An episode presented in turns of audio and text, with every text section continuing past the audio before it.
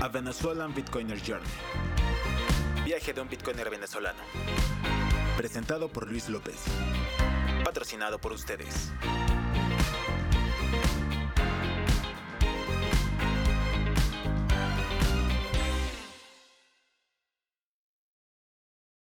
Buenos días, buenas tardes o buenas noches, dependiendo de dónde te encuentres.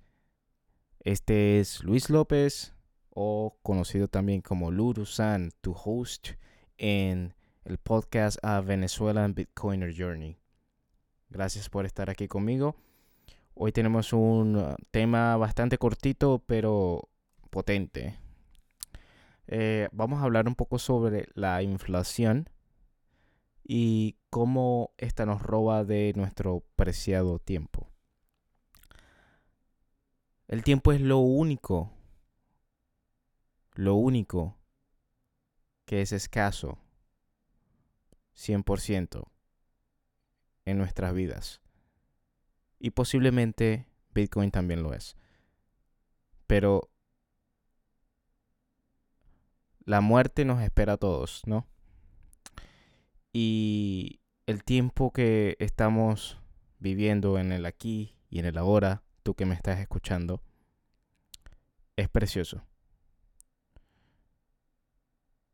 Si tú como persona no valoras tu tiempo, otra persona lo hará por ti.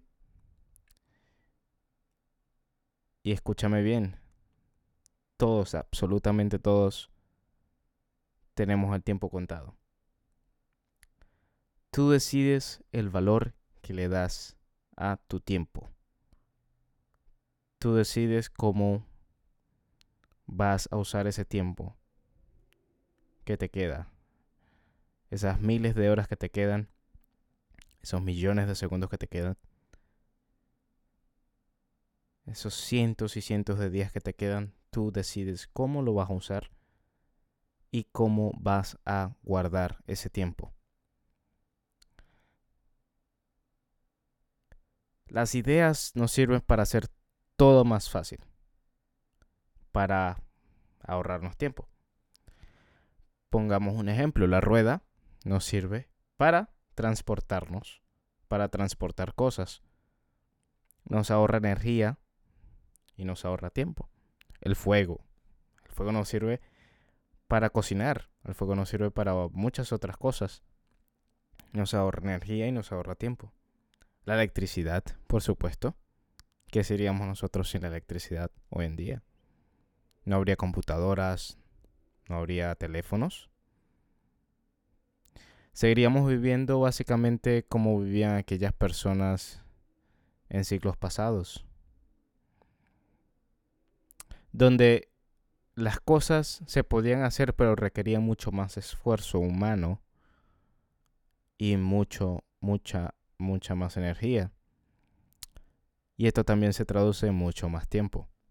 Una lavadora, por ejemplo, hace todo lo que un humano tenía que hacer por varias horas.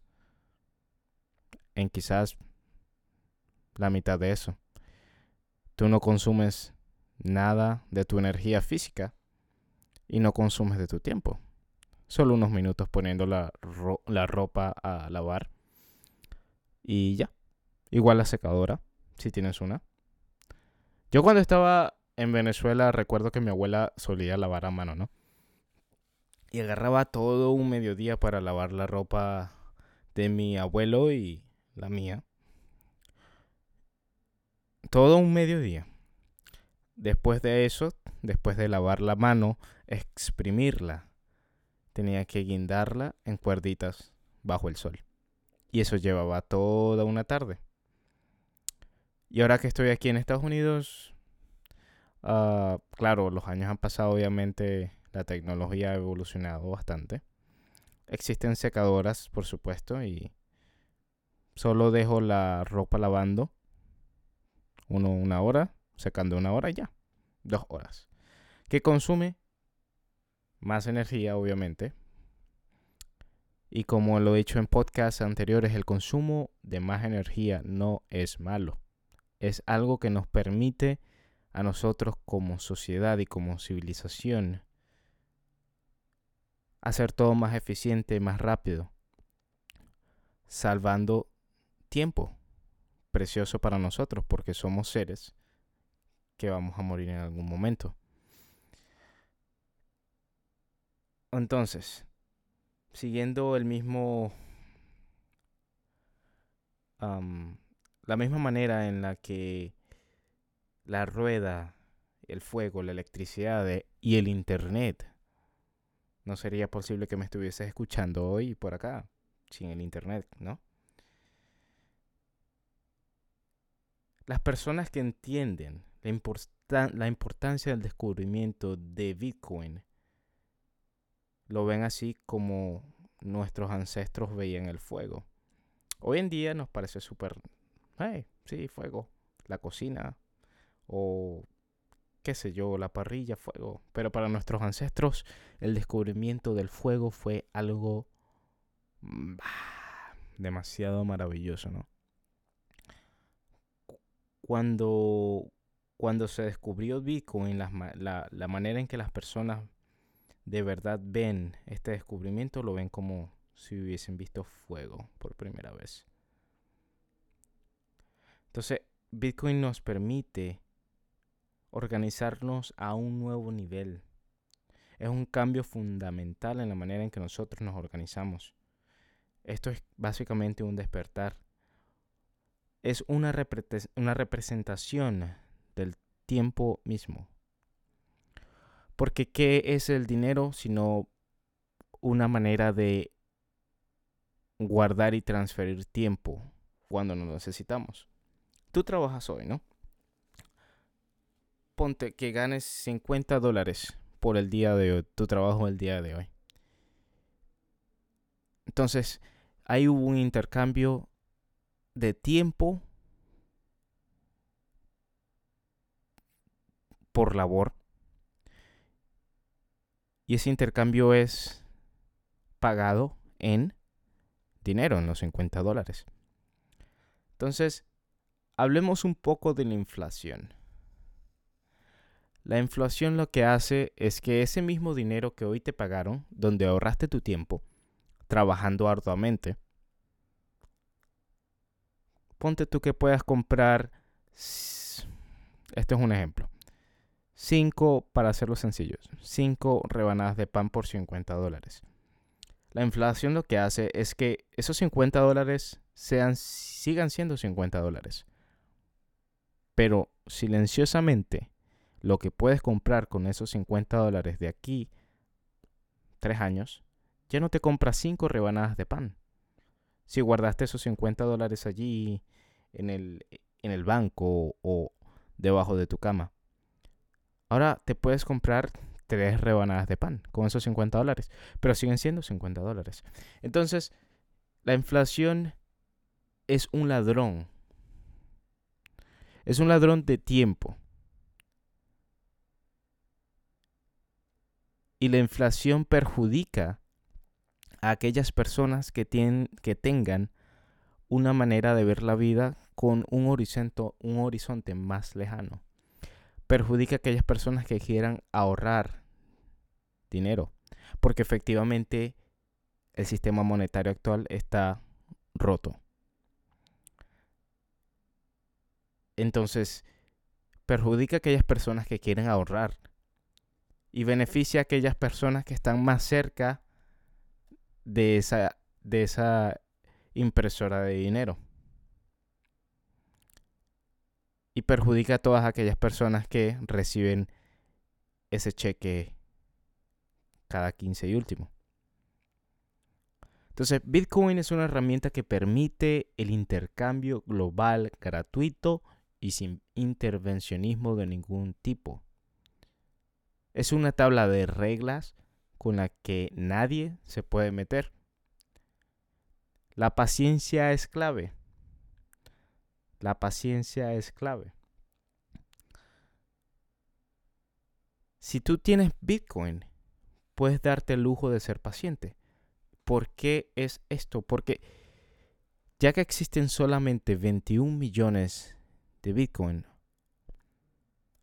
o van a existir solamente 21 millones hasta el año 2140, podemos darnos el lujo de ahorrar, ¿ok?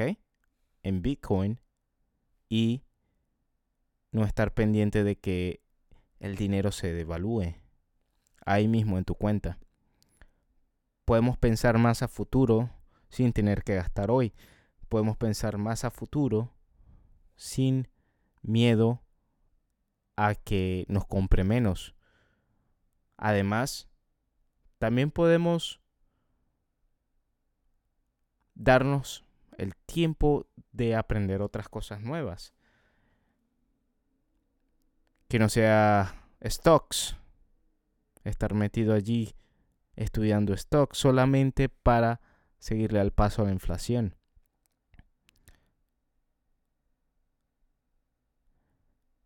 La inflación roba tu tiempo, pero también roba la paciencia.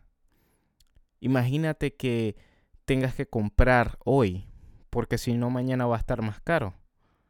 Tienes que hacer decisiones sobre la marcha con el dinero que tú te ganaste trabajando arduamente. ¿Qué sentido tiene que tú tengas que trabajar el doble solo para seguirle el paso a un sistema que está defectuoso. Entonces digamos que la inflación no solo roba de tu dinero, sino que roba de tu tiempo.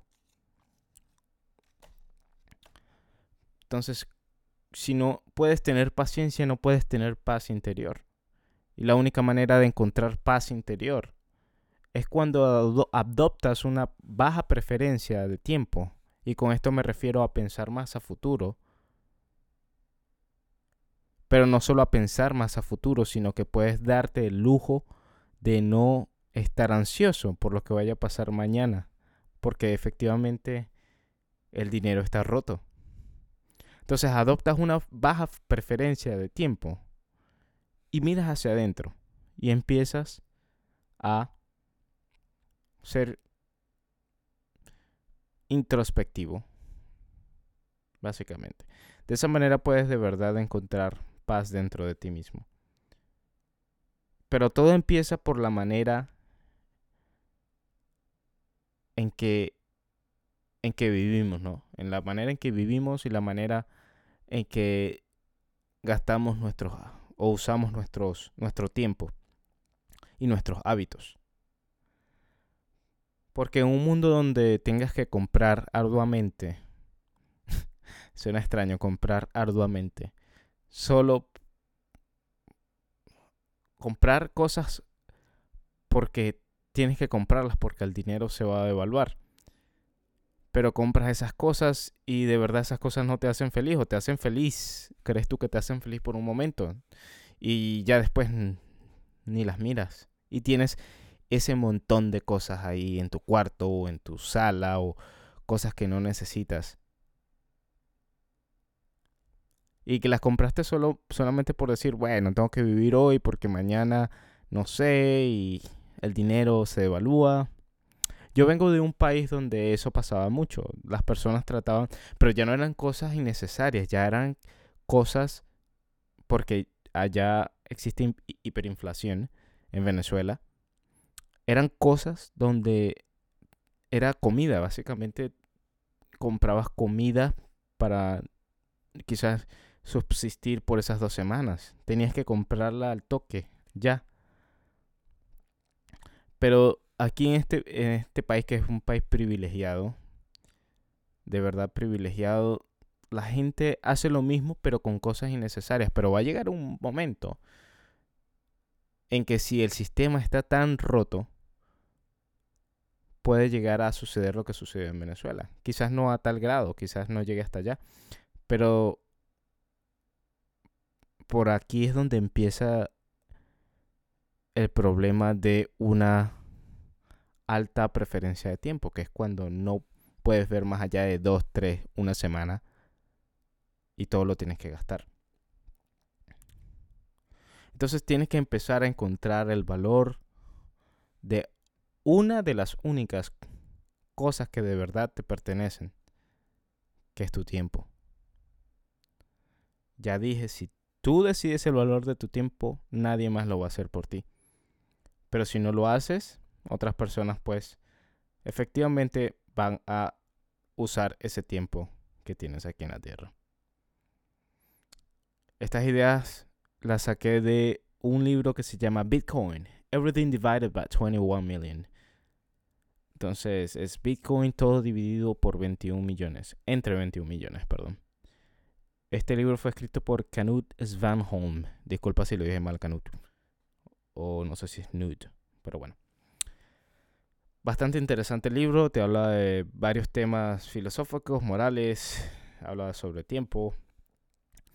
Y bueno, nada, quería compartir un poquito de, lo que había leído. Em, si te gustó, puedes darle, ya iba a decir un like, pero estamos en Fountain. Bueno, puedes escucharme en Fountain, Spotify o Apple Podcasts. Mi nombre es Luruzan, estoy en Twitter como Luruzan con Z. Ah, puedes encontrarme por aquí por Fountain, Fountain como Luruzan. Eh, cualquier Boostagram, cualquier boost que me quieras dar, te lo voy a leer. y lo haré en el próximo episodio. Esto ha sido un podcast cortito, solo quería compartirles un poquito mi lectura sobre el libro. y eso, que tengan cuidado, la inflación es el ladrón de tiempo silencioso. Así que compren Bitcoin, salgan de cero. Un saludo. A Venezuelan Bitcoiner Journey. Viaje de un Bitcoiner venezolano. Presentado por Luis López. Patrocinado por ustedes.